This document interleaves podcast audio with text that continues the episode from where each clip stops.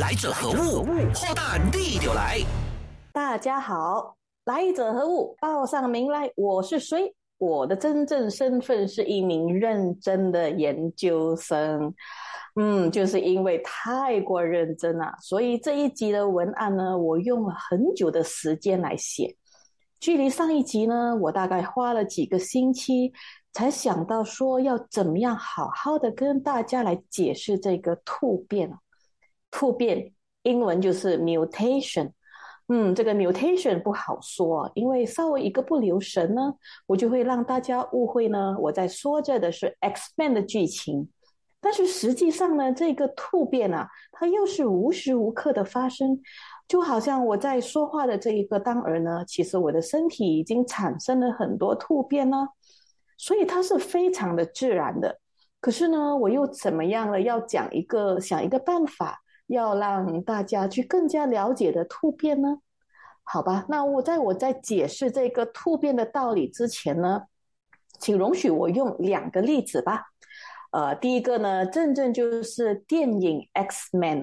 就是我刚才提到的那一部电影《X Man 变种特工队》。而第二个呢，就是我们随处可见的生物。我就举一些例子来让大家解释一下什么是突变吧。好，第一个例子。X-Men 啊，大家都知道我爱看电影啊，所以对于 Avengers 啊、X-Men 啊这些戏呢，我自然是不会错过的。相比 Avengers 呢，我对于 X-Men 是情有独钟的。我的我对他的这情有独钟呢，是在于它里头的悲情啊。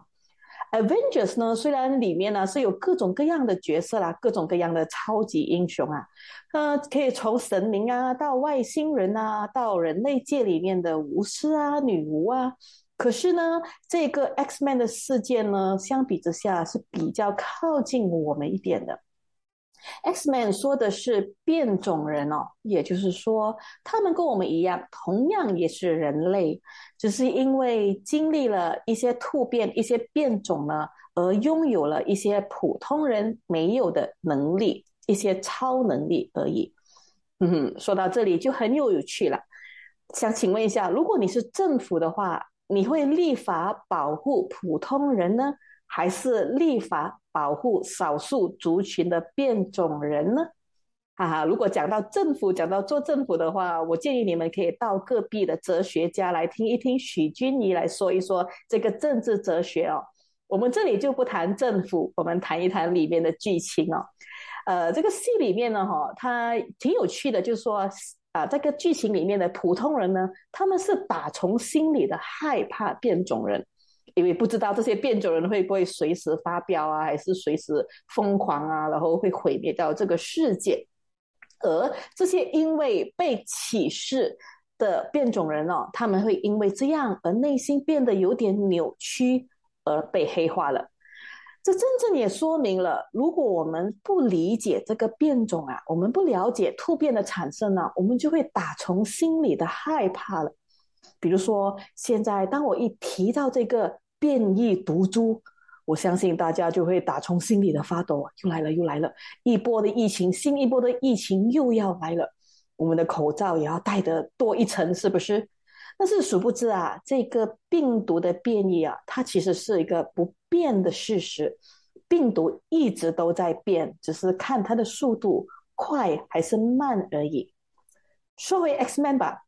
，X Man 的呃一列的这一个超级英雄里面呢。又是属于 Wolverine 这个角色呢，是更加贴近事实的。这个 Wolverine 哦，狼人哈，他其实跟其他的变种人有点不一样的地方是，呃，应该这么说吧，他拥有的这一个特异功能呢，是跟普通人不一样的，就是他的复原能力非常的强。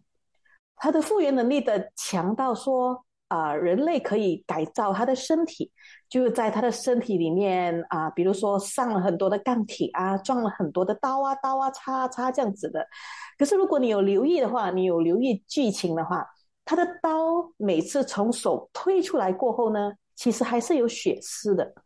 就代表说他其实也是有伤害，某程度上的伤害，只是这个血丝会很快的消失。所以，如果你有跟着剧情走的话，随着年龄的增长呢，当这个 w o r i n 会变得越来越老的时候呢，它的复原能力也会随之的缓慢了。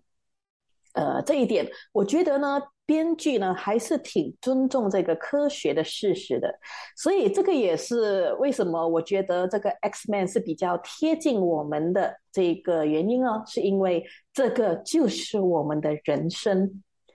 实际上，突变和复原呢，也是一种自然和平衡的状态的一种关系。我这么说吧，突变是因为要进步。为了要让我们适应这个环境，而进步的另一面呢，就是维持状况，就是不要变哦。而复原呢，就是有这个功能，让这一个变回到不要变的状态。可是，如果当这个突变太过激烈，这个变化大到可以给这个生物带来极大的影响的时候呢，这个复原功能呢，它就会消失了。所以啊，这个也就变成说，这个改变呢，就成为了一个代代相传的遗传上的一个大事了。我就举一个英国的飞蛾作为例子吧。在这个英国的工业革命之前呢，那里的飞蛾呢都是浅色的，它的颜色都是浅的，不是白色就是米黄色。但是当这个工业革命过后呢，这个环境啊是充满了煤烟，而这个煤烟呢又熏死了当时候的树干上一种叫的第一的生物，呃，第一呢就是我们第一就是地上的地衣服的衣哦，就是我在前几个单元有跟大家解释到的一种共生状态，它是由真菌和藻类共生的生物。而这个生物啊，因为它也是生物啊，所以它是耐不住空气的污染的。所以当它们死了过后呢，飞蛾也就没有了保护的地方了。所以飞蛾浅浅的颜色呢，就会变得显而易见。这也变得了它们容易招惹到天敌的捕食。所以在一八四八年。第一只黑色的飞蛾被发现呢，随后黑色的飞蛾也越来越多，最后这个种类的飞蛾都换了颜色，变得更深了。而这前后的改变呢，不过是几十年的事。所以说，有些能够被传下去的突变呢，是发生得很快的，比如说病毒，病毒就可以代代相传了。但是同个时候，它也变得太快，所以它可能也恢复不到它之前的样子。啊，如果大家可以上网去找一找，说这一个病毒变异的速度，比如说艾滋病的病毒呢，跟冠病的病毒呢，它的速度又是不一样的。而除了病毒呢以外的生物的一些突变呢，有些是很缓慢的进行的，是缓慢到足以用几代去完成的。而植物呢，就是我们所知道的植物，它就是一个在无时无刻都在进行着基因修改的生物。呃，为什么我会这么说呢？因为有一个这样的说法哈，就是种子呢是植物留给下一代最好的礼物。相比其他的生物，其他那些可以跑啊、可以跳的生物呢？植物是就地生长的，它的移动能力是非常有限的，所以在这个非常不足的这个天生的一种状态底下呢，当这个植物在面对危难还是环境变化的时候呢，就变得非常吃亏了。你想象一下，比如说发生了林火，发生了森林的大火，人类可以跑，动物可以跑，动物可以溜走，可以离开那个地方，但是。一棵生长了几千年的红杉树就不行了，所以说呢，植物呢，它会在每一次面临这个灾难过后呢，它就会学习，学习，然后就更改它的基因资料，然后再把它更改了这一个的资料呢，放进种子里面传下去。那它到底是怎么样的一种改变的资料呢？呃，举个例子吧。比如说那一天的冬天延长了，植物呢它必须要储存多一点的脂肪，或者是那一年的气候炎热了，那个植物呢的叶子就必须变得小一点，才不会让多余的水分呢通过叶子流失出去。而这个改良后的种子呢，它会继承了上一代学习的教训，让自己在这一代呢可以度过另外一个严峻的气候和寒冬。但是遗憾的是，随着气候的改变呢，随着这个极端的天气呢变得越来越极端呢，有时候植物它本身都没有办法在短短的时间里面适应。而这个伤害也是非常大的，分分钟呢会让这个物种因此而消失。所以说，当这个气候变化，它其实会造成物种的消失呢。除了是我们关注的动物以外呢，植物其实也是深受其害的。突变呢，原本就是这个多元生态最重要的一个元素，因为突变，因为变种。我们有了各种各样的植物，比如说同一个稻米会有不同的种类，橘子橘子类它有怀有橙有干，这个也是突变的功劳哦。只是呢，有些状况呢，但这个修复的力量会比突变还要来得更大的。嗯，在基因学里呢，有一个硬道理，就是隔代遗传，有些基因呢，它是会在第三代回来的。呃，我就再举一个我实际考察的一个例子吧。很久以前呢，啊，我去参观这个核能局哦，就是在这个万宜的这个核能局，我就亲眼的看到了他们是用核能呢来给这个基因做改良的。就在那一时候的参观吧，我就看见有一个角落呢，它是啊摆放着很多千奇百怪的胡姬花。啊，有些真的是很漂亮，那个非颜色非常的独特和漂亮。然后我们的教授呢，他就就地的给我们上了基因课。原来呀，科学家呢是用微量的辐射来给胡姬花创造新的品种。什么叫微量呢？微量就是说，他给这个啊胡姬呢打了这一个辐射，但是它这个剂量呢又不会强到说让这一个生物。的这个 DNA 因为大量的被破坏，无法修复而死亡。可是呢，这个小小的改变却让这个生物在它修复的当儿呢，又创立了新的 DNA 序码。所以我们才会看到呢，这个千奇百怪、娇艳无比的胡姬花。那个时候啊，仿如。进入了这个梦幻国的我啊，还雀跃的以为说：“哎，我们好像新加坡那样，难道说马来西亚即将推出新的胡姬花品种的是吗？”可惜的是，教授他重磅的一击的就把我打打回了现实。教授说啊，要获得这个新的品种是不容易的，因为基因学的这个硬道理啊，也就是我刚才一开场的时候我就说的。这个基因的序码的稳定呢，是会让他们不断的进行修复的，通常不过三代，所以它就会回到原来的序码了。所以这个也是隔代遗传的这个原因啦，就是因为爷爷的基因呢，它在这个过程中呢就被修复好了。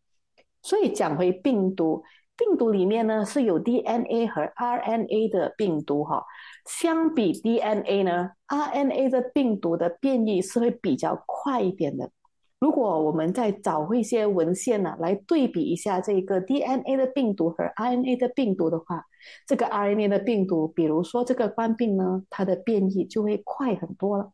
这个也是因为很符合这一个 DNA 呢，它是会不断修复的这一个道理。哎讲回这个胡姬花吧。所以这一堆胡姬花呢，它其实当时候只是在这个观察的阶段，可能就是没多久呢，其实很多大部分的胡姬花呢就会被丢掉。他们呢，要不是后代没有办法突变成功啊，就是变回他爷爷奶奶的样子；再不然呢，就是这些胡姬花呢，它并没有办法传宗下传宗接代哦，就说它的下一代呢是没有，它是没有办法产生下一代的。因为呢，这种用所有啊用肤色来进行这个方式呢，其实是属于一种介入性的突变，而如果我们要找一个植物、一个找一个植物、一个对象来进行这一个介入性的突变的话呢，它一般上是不能够拥有太长的周期的。想象一下，如果你要给这个榴莲树啊，你要给这个猫山王也好啊，低丝石也好啊，这个树苗呢，再进行一次介入性的突变实验的话，短则五年。长则十年呢，你才能够等到开花结果的榴莲树。恐怕如果我是那个科学家，等到我都退休了，我还没有办法要给这个新的品种尝鲜呢。而通常呢，如果种子呢，它是要发芽成为优良的品种呢，这个它已经成功了哈，成功的改良了，就是它下一代有这个新的品种出来的话呢，科学家也不要太高兴。因为他要先观察过三代，就是他过这个三个周期过后呢，如果这个新的品种它不会逆行回到一开始的样子呢，那就代表这一个介入性的突变研发的这个新品种成功了。然而，这种介入性的突变呢，它还是属于人为的，它并不是出于这个生物或者是那个植物本身的意愿。所以它是不会被记载到种子里面的，所以很长的时候呢，它相比那种自然状况的那一个啊种子呢，它其实的稳定性还是不太有的，因为这个也是这个基因的硬道理哦，这个突变呢，它其实有一种修复的对对抗呢，是一种呈现出一种自我状态、自我保护的这个状态。而这种基因的自我保护的机制，这个状态呢，是生物与生俱来的机制，就是不只是植物而已，每个生物都有的，你和我们都有这个机制的。只是同时呢，它其实就是用来说，让我们这个生物可以适应不断变迁的环境。所以到头来呢，这一个突变对于我们生物来说呢，它是处于一种。平衡的关系，平衡的状态，就说它需要被平衡的。只是说，不少人会听到这个突变啊，就会闻之色变，因为我们都误会了，我们都以为说这个突变是一夜之间就发生的，再不然就是它发生起来呢，就是这个突然间看到一种非常极端的变化。其实不是，不是，不是。实际上，每一个突变呢，它都不是一朝一夕的，而每一个突变。都是有迹可循的，所以相比这种介入性的突变呢，我是比较倾向于另外一种筛选式的突变方式，同样也是人为的，啊，也是介入性的人为的，但是这个这种英文叫做 selection breeding 的这一种繁殖方式呢，呃，是我比较赞成的。简单说明呢，就是选出最好的爸和最好的妈，然后让他们结合，生出优良的后代。以上我那一个说明哈，是适用于植物，但是如果我在其他的生物，比如说人类啊，你们听好，如果我用人类再重复这一句，重复的说这一句，选一个最好的爸和最好的妈，让他们结合，生出优良的后代。这这一句话是不是听起来就怪怪的呢？甚至会让人有一点觉得不舒服，因为我们人都讲究人权和伦理啊。所谓的人权呢，就是尊重这个个体的自由意识，但是你又不能介入太多，因为你尊重他，你不能介入太多。嗯，我知道这个课题呢，我要说下去的话，肯定又是一个离题的长离题的长篇大论了。那我们就把这个课题打住，留待下一次。这一次我们重点的再说一说介入性的突变吧。其实，在生物界里哈，我们人类呢有一个一直都在做着的一种严重的介入性突变，但是我们没有发现而已。这个例子呢，呃，其实我就直接总讲重点吧。这个例这个例子呢，就是我们豢养纯种狗。其实你要我们要养这个纯种狗呢，也是一种介入性的行为，但是就是不让它突变，就是为了要保持它的血统，所以我们介入性的不让它突变。讲到这个纯种狗呢，它的确是有好处的，因为如果大家有养过狗的，还是有观察狗的，我们都知道，纯种狗呢，相比菜狗呢，性格是比较容易捉摸的。个性也不会像菜狗的样子。菜狗有时候你根本哎，你不知道你养出来一个菜狗，它长大后会变成一个怎么样的样子哈。就是，但是纯种狗呢，它就相对的比较容易捉摸了。这对于一种如果需要到这个特定功能的狗是很重要的。比如说导盲犬，比如说猎犬，比如说导盲犬，我们一般上都会选拉布拉多，是因为拉布拉多这个狗呢很温驯、很温和，又愿意靠近人，又容易理解人。你总不该找一只胡乱冲的，就是到处看到什么猎物都要去飞跑过去的狗来当一个导盲犬吧？不会吧？你也不会找一个个性很温和的狗来当警犬吧？不会吧？所以，当我们需要到某些功能的时候呢，我们可能就需要到纯种狗了。但是，纯种狗呢，也是有一个坏处的。啊，我们就撇开那些不人道的那种养育场不说，我们说一说纯种狗的基因病。啊，其实狗也是有基因病的。啊，我就举一个例子吧。啊，就是如果你们有养过西施的话，西施狗的话，你们大概就会发现这个狗的眼睛是比较突出的吧。啊，这个根据我一个医生朋友说的哈，这个西施犬呢，它其实有一个与生俱来的这个 thyroid 的这个病啊，就是它这个甲状腺呢是有一点过度发达的，所以它的眼睛就会造成说它会有点稍微突出的，而这个西施犬因为它是这个纯种的狗啊。所以就变成说，它这个遗传病呢是会代代相传。就是如果我们养的是纯种的西施犬的话，我们就会发现它这一个病呢也是同样的会在它的孩子或者它的孙子身上发生的事情。但是这个也是有例外啦，比如说有些菜狗呢，我们看到有一些故事哈，有些菜狗呢，它就是被警察领养了之后呢，经过训练呢，它也是可以适合当警犬的。所以说，基因和品种不是决决定这一个啊所有的因素，我们还是要看环境哦。就是说，有时候呢，一些爷爷的基因病呢也会被传下来的啊。我这里说爷爷，不代表就是爷爷而已啦，可以是爷爷奶奶、外公外婆都可以，都有一些他们的属于他们基因的方面的资料呢，会传到我们身上的。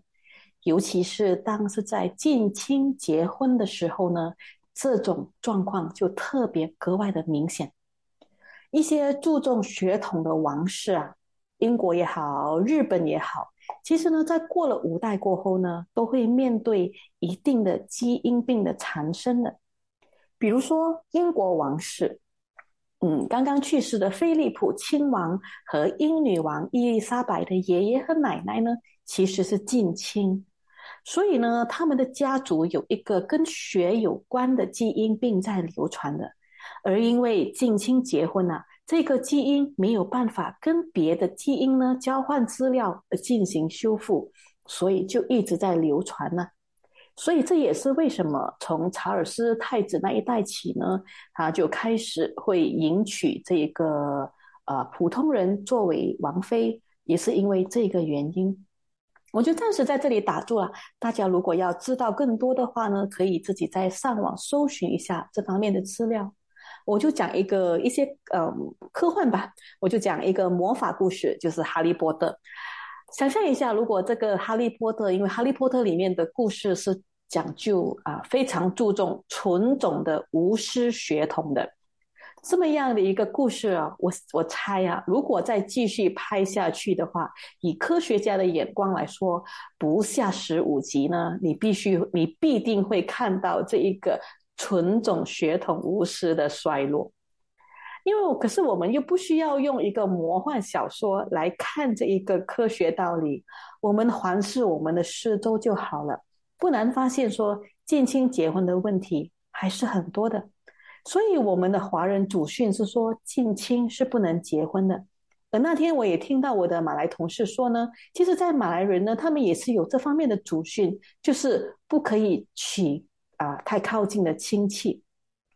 而这个这个所谓的遗传这方面的知识哈，其实不只是现代的这一个属于现代的观察而已。如果我们看回历史的话，我们就会发现一些古人啊，比如说古印度还有古希腊呢，他们都在观察遗传啊，还是突变啊这方面的这一个啊知识。我就举一个例子吧，就古印度啊，在古印度呢，他们都相信呢，家族里面是有家族病的。而且子女是继承了父母的特征，或许也是因为这个原因啊，所以他们非常的注重这一个阶级制度。当然，这个印度的阶级制度呢，还有别的因素。但是我们可以知道说，其实呢，他们那时候已经知道说遗遗传或者是继承特征这方面的事了哈。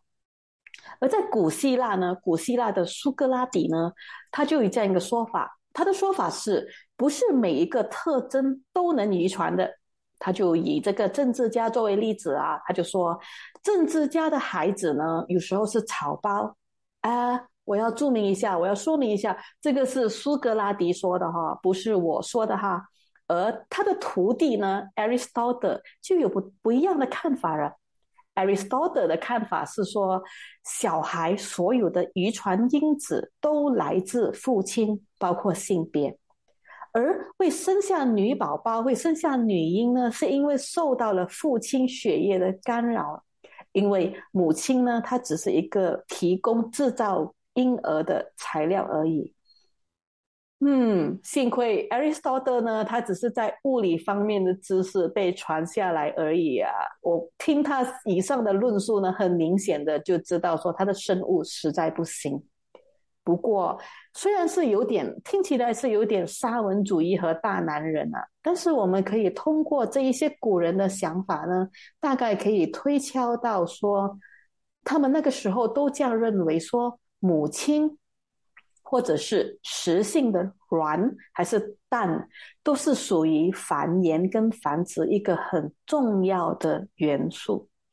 只是说，对于遗传啊，那个时候的道理呢，还是停留在表征的，也就是说，那些可以看得到的。至于那些看不到的遗传呢，比如说啊，要通过 DNA 鉴定啊，还是要通过这一个啊来什么遗传学，还是这一个啊遗传病啊这一个，或者是一些环境的突变的改变呢，还是这几年这几十年的事。而很多时候呢，尤其是一些致命性的突变呢，是我们后期，也就是差不多近现代呢才知道的事实。我就举一个例子吧，我就举镰刀型贫血症作为例子。这个镰刀型贫血症呢，是人类史上一个致命性的突变哦，它是发生在非洲。啊，它主要是因为这个地方呢有疟疾哈，疟疾是非常的严重，疟疾就是英文的 malaria，这个呢它是属于原虫的一种病哦，这个虫呢会吃掉这个红血球，所以就让那个血破而死亡，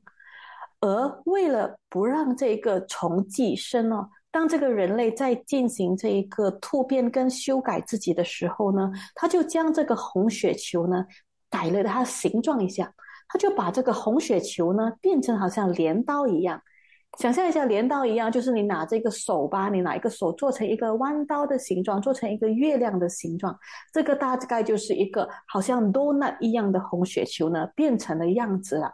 所以想象一下，这个好像变成了一个月亮的样子的红血球呢，它虽然是某程度上是没有办法让原虫入侵，也就是说原虫就吃不到它了，但是他没有想到这么样的一个状态呢，却是成为了一个致命的因素，因为这个红血球没有办法再送更多的氧气。所以呢，这个患上了这个镰刀型贫血症的人呢，他分分钟身体的氧气是非常非常的少的，所以是一种致命性的疾病。我所以说我没有办法为你衡量说突变带来的好处呢大于坏处，还是突变的坏处大于好处，我都没有办法仔细的去说明，还是做一个衡量啊。不过我想要表达的是说。对于突变，我们应该接受它是一个自然的现象，只是它发生的快，发生的慢，发生在我们当下，还是发生在下一代，或者是下一代，还是下下一代，就如此而已了。好了，这个星期我想我已经说了很多故事了。下个星期或许我们来说一说一些硬道理啦。希望下一个星期还能见到你哦。我们下个星期见。想重温精彩内容，到 Shop App 搜寻“来者何物”即可收听 Podcast。也别忘了赖面子书专业王云婷，用内容让你过上优质的生活。